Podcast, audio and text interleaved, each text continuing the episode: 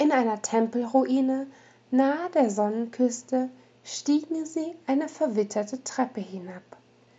Selbst durch die dicken Gesteinswände konnte Chico das Wasser dahinter spüren.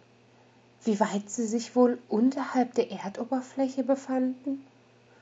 Es dauerte beinahe eine halbe Stunde, bis sie den uralten Bahnhof betraten. Dort gab es zwei Gleise. Auf einem davon stand ein Zug mit Lok und mehreren Waggons. Angetrieben wurde sie durch eine Ladung pyräischer Kristalle, die ihr bläuliches Licht auf die unerwarteten Besucher warfen. Volltreffer, würde ich sagen. Ein Wunder, dass sie nach all der Zeit noch so intakt aussieht, bemerkte Ota anerkennend. Steig schon mal ein. Ich sehe zu, dass ich das Ding zum Laufen kriege.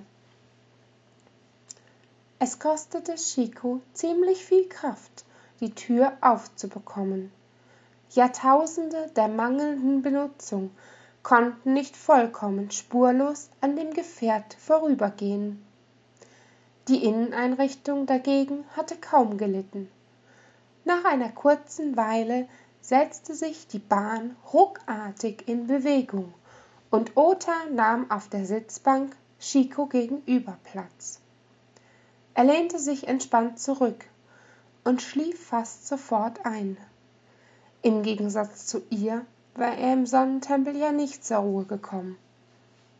Verträumt beobachtete sie ihn und hauchte kaum hörbar Ich liebe dich. Weißt du das eigentlich? Vom ersten Moment an. Du bist der Grund, warum ich kämpfe. Da begann sich sein Gesichtsausdruck zu verändern. Er wirkte plötzlich gequält, wurde unruhig und erwachte mit einem spitzen Schrei. Bestürzt schaute sie ihn an.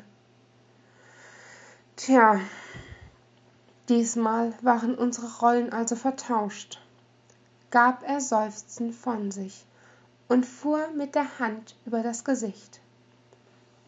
Mein Vater war Richter im Tribunal, ein starrsinniger Mann, der spätestens nach dem Tod meiner Mutter nur noch für seine Prinzipien gelebt hat. Gerechtigkeit kennt keine Kompromisse. Egal wer der Angeklagte war, mein Vater begegnete allen gleich. Du magst jetzt denken, so solle es doch sein. Und wahrscheinlich würde ich dir sogar zustimmen, wären die Umstände anders gekommen. Eines Tages stand der Sohn eines Aker Erhabenen vor den Zwölf Einzig Ken Daltayo stimmte für eine Verurteilung. Eine Woche später stand unser Anwesen auf der Halbmondinsel in Flammen. Außer ihm kamen meine ältere Schwester und meine zwei jüngeren Brüder darin um. Ich bin der einzige Überlebende, weil ich mich wie des Öfteren schon nachts zum Spielen hinausgeschlichen habe. Das Feuer war meilenweit zu sehen und ich rannte zurück, aber es war zu spät. Es stürzte bereits ein. Ich weiß nicht mehr genau, was mich damals getroffen hat. Der Schmerz ließ mich zurücktaumeln. Einige Tage später kam jemand, um nach dem Rechten zu sehen, weil mein Vater natürlich nicht zur Arbeit erschienen war.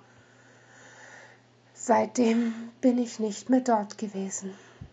Jedenfalls nicht im wachen Zustand. Gänsehaut breitete sich über ihrem Körper aus. Feuer! Ihre Vergangenheit schien sie partout nicht loszulassen. Nun auch noch Ote. Weil für den Rest der Fahrt schaffte sie es nicht mehr, ihm in die Augen zu sehen. Als sie auf der Halbmondinsel ausstiegen, hielt Chico ihn zurück. Ota, warte, Willst du nicht das Grab deiner Familie besuchen? Wir befinden uns am Rande eines Krieges. Dies ist möglicherweise die letzte Gelegenheit, die sich dir bietet. Noch haben wir es hier nur mit einem Bruchteil der neremesischen Armee zu tun. Ich werde die Mission schon irgendwie schaffen. Ota seufzte resigniert. Sie hatte natürlich recht. Ihm waren bereits ähnliche Gedanken durch den Kopf gegangen.